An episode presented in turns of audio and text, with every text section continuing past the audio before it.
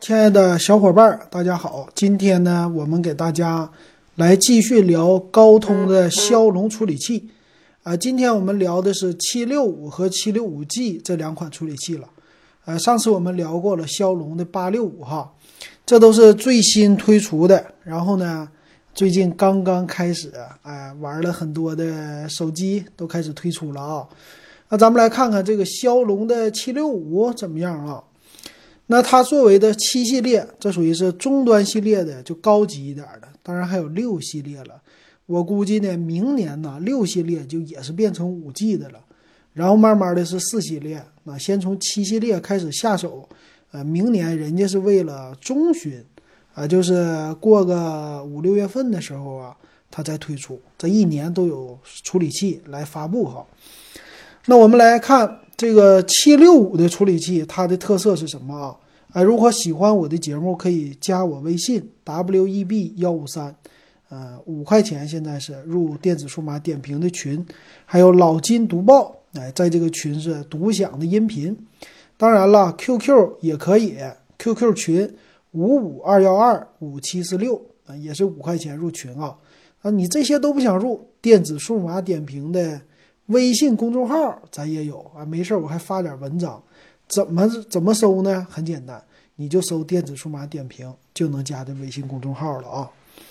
好，那我们来看吧，七六五的特色啊，首先第一个那就是五 G 了呗，对不？五 G 的网络，它拥有的是一个 X 五二的五 G 的调制解调器啊，这不应该是外挂的啊，支持双模的格式，还有全球的这网络。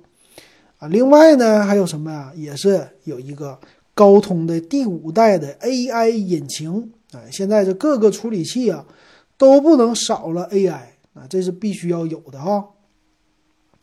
那相机方面呢，他说也增强了，这第三个特性了，叫上机相机呢是超过十亿种色度的 4K HDR 视频可以来拍摄了，也支持呢 AI 和 CVISP。这 CVISP 我没整明白啊，他是说能够创建更强大的多机位体验，也就是支持更多的摄像头呗。呃，这后置不只是四个摄像头了啊。那第四方面呢，它支持的叫啊沉浸式的媒体，也就是 VR 啊或者视频呐、这些的媒体的解码，它可以叫即时下载和无缝播放 4K 的视频流。这是未来啊，面向未来的技术。我们现在真能看上一零八零 P 的这网速都已经占差不多了。未来的五 G 呢，你就可以在线看四 K 的视频了。这个呢，早就有了啊。这个谁家呀？Google 家，Google 家的 YouTube 对吧？YouTube 上早就有四 K 的视频。他家玩的确实是技术流啊，玩的挺另类。咱国内现在说能提供。四 K 流媒体的不多，人家不光四 K 流媒体，Google 连 VR 都有啊！我那阵看过一个，就直接在 YouTube 上播放 VR 视频，是 F1 赛车的摄像头，那跟着你赛车在转啊，你整个的赛车的比赛全都拍下来了啊！你只要戴上 VR 眼镜或者拿着你的手机啊，你就三百六十度转吧，你都能看见实时的。哎，这是一个流媒体啊，你就知道这技术啊。其实国内就缺的是还是应用哈，花钱。这是第四大特点，第五大特点呢叫全新的一个传感中心。这个是什么玩意儿呢？这个是跟这个支付有关系，说是能够在忙碌的背景音之下，还能帮助手机来你个语音控制啊，就是让你的手机语音识别更好啊。这第五点。第六个呢叫啥呀？就是它的整个的处理器的速度了，比之前的更快，而且呀，和骁龙八六五一样，也有这个专门的智能充电的助手，哎，可以帮助延长电池的寿命哈。听起来很不错吧？那这个七六五和七六五 G，G 是什么意思呢？嗯，G 是在七六五的基础之上啊，啊，专门打造的游戏级的处理器。它在七六五的基础之上呢，多了一个游戏的引擎，啊，就是骁龙家的叫 Elato 游戏引擎。这个游戏引擎帮助你在呃提高五 G 网络速度的时候呢，也玩游戏更好。那还有呢，呃，它有一个叫什么 AI 的引擎，也能帮助你游戏性能更加提高。而且它这里也说了啊，在音效方面我也给你支持了。你要是玩电竞什么的，这个耳机咱昨天说了，七点一声道，嘎嘎嘎，这些都要听嘛。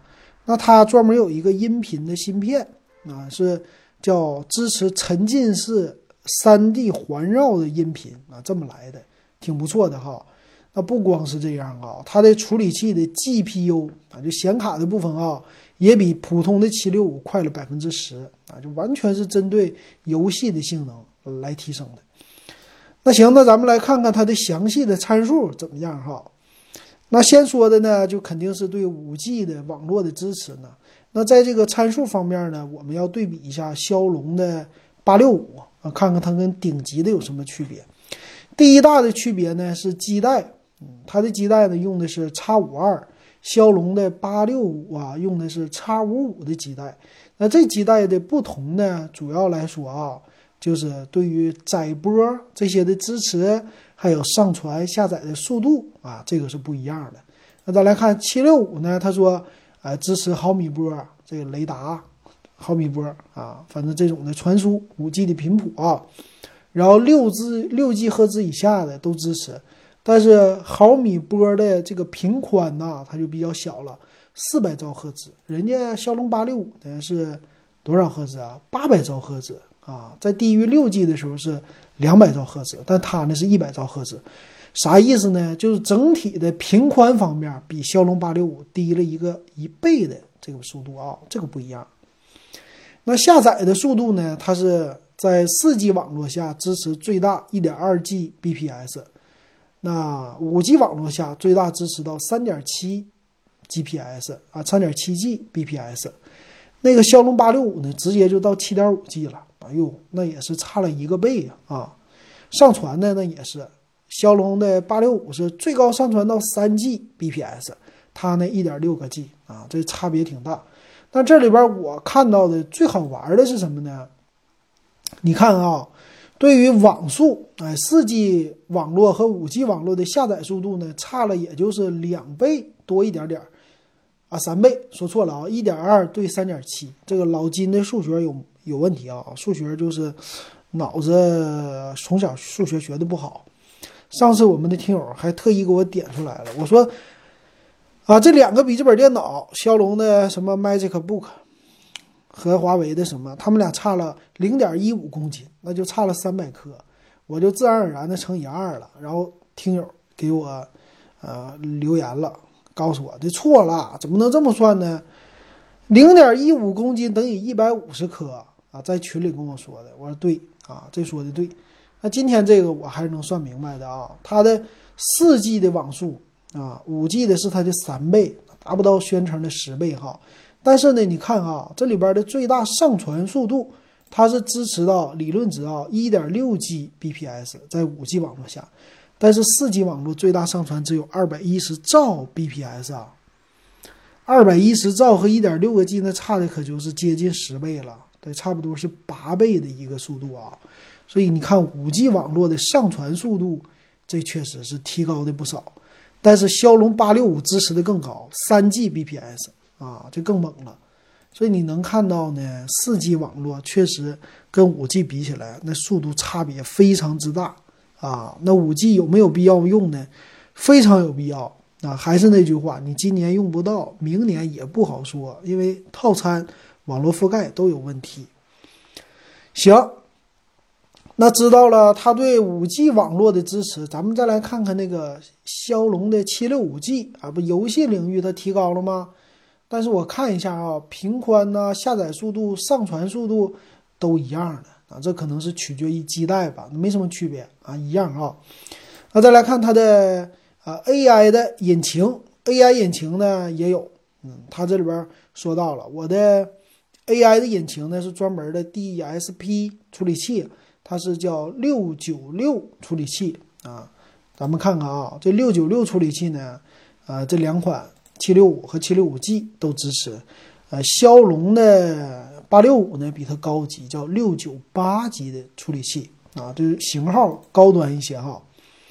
那 CPU 方面呢，它最高的时钟频率啊就达到了二点三 G 赫兹啊，它用的内核呢是这个叫 Kryo，这个怎么念啊？叫什么 Kryo 啊？英语不好啊，反正是四七五的一个 CPU。骁龙八六五呢用的叫五八五啊，这俩不一样的。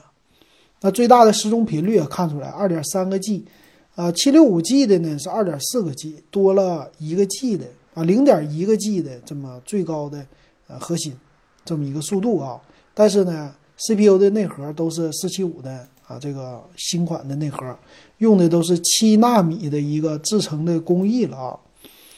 那 GPU 呢？当然也是了。GPU 用的是这个叫 Adreno，这个叫 Adreno 六二零啊，六二零，跟骁龙八六五比呢，用的是六五零啊，这个不一样。那之前呢，我记着我上次说过的，说是骁龙的这个八五五和它的骁龙的七六五这个什么显卡的性能是相当的啊，我给你看一眼哈。啊，骁龙的八五五，它用的呃 GPU 呢是六四零啊，那看起来是骁龙八五五是比七六五的呃 GPU 的内核更高级的啊。CPU 的话挺接近的，是四八五啊，是骁龙八五五的，所以能看出来，呃，这个骁龙七六五呢，你要是跟骁龙八五五比起来，就去年的旗舰比起来啊，只能说有点接近，但是性能怎么也得给你差个百分之十，不能。还呃一模一样的啊，这一点还是它毕竟是定位中端的啊，是这样的啊。那其他方面呢？它有蓝牙五点零的支持，就不是蓝牙五点一了。还有一个什么蓝牙子系统啊？那调制解调器咱也说完了，支持五 G 的网络。但很好的是呢，它支持 WiFi 六，哎，WiFi 六这方面能支持。但是呢，咱们说的 WiFi 的频带频谱啊。啊，咱不说平时叫双，呃，双频吗？二点四 G、五 G 吗？后来我们说骁龙八六五的时候说它已经支持到六十 G 赫兹了，啊，就是三频的一个宽带了。但是呢，不好意思啊，这个七六五和七六五 G 还是双频的，二点四 G 还有呢是五 G 的。但是去年的骁龙八五五的处理器就已经支持到三频网络了，就是六十四赫兹。六十赫六十 G 赫兹的啊，这么的一个 WiFi 六的宽带哈，但是你看现在谁家的路由器卖到六十 G 赫兹有三频呢？没有啊，就这技术它早就有了，但支持起来就不是那么快的，是吧？所以这玩意儿就鸡肋啊，所以没有也没事儿哈。那对蓝牙五点零的支持啊，USB 方面呢，Type C 的接口最高支持到 USB 三点一啊，这个一样。其他方面这两个基本上没什么区别了吧？对于摄像支持呢，最高的单相机支持到一点九二个亿像素啊，不到两个亿。然后双摄像头呢，分别最高支持到两千两百万像素啊，单相机的另外的就支持到三千六百万像素啊，就这个是专门的一个处理呃视频的啊这么一个芯片了。那当然慢动作呀，它也支持的更低了，它是七百二十 P。七二零 P 的最高支持到四百八十帧啊，和那九百六十帧的骁龙八系列不一样。那音频解码啊，还有音频处理器啊，这些很多的都支持的啊。这没啥了，咱们来看它对于显存的支持吧。啊，对于显存呐，对于内存呐，它的支持呢是最高到 LPDDR4X 啊，显存速度呢二幺三三，就是二点一三个 G。赫兹啊，对于八系列比八系列弱哈，八系列就直直接支持 LPDDR5 的了，而且呀，它的这个怎么说呢？好像支持的必须是 LPDDR5 的吧？还是说最高支持的？我看了骁龙八六五呢都不支持，所以在整个的内存方面，骁龙八六五的呃手机啊，它的速度在内存方面是更快的啊。现在别的它的处理器是不支持的，所以这一点啊，咱们要知道啊，它确实高端有高端的理由啊，知道吧？所以玩游戏呢，肯定还是骁龙八系列的处理器好。所以你如果咱们的听友说老金，你给我说一说哪个手机玩游戏好，那不用问了，你直接买骁龙八六五就对了啊，就不用说什么骁龙的八五五、八五五 Plus 这些都别买了，直接买八六五，这保证你两年玩游戏不会出什么，呃，就被淘汰啊，这是它的特色。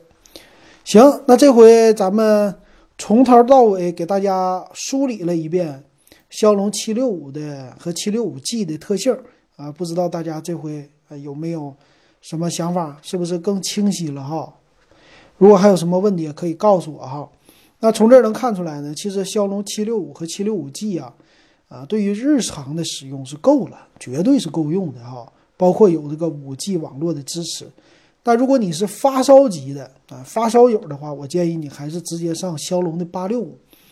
而且从七六五的定位，我也能看出来，它的价位确实还在那儿的啊。你像现在的 Reno 三 Pro 版，它卖到了三千九百九十九，那这么一个售价，如果没有五 G 的概念，那确实还像媒体说的有点高价低配。它毕竟还是个七系处理器，这七系处理器呢有降价的空间的。啊，那八系列的处理器才真正的是属于三千多的，在安卓平台啊，三四千块钱的这么一个处理器。七系列的呢，三千以下，我觉得还是可以接受的。啊，这是我的一个观点。行，那今天这骁龙七六五和七六五 G 的处理器就给大家说到这儿了，感谢大家的收听和大家的支持啊。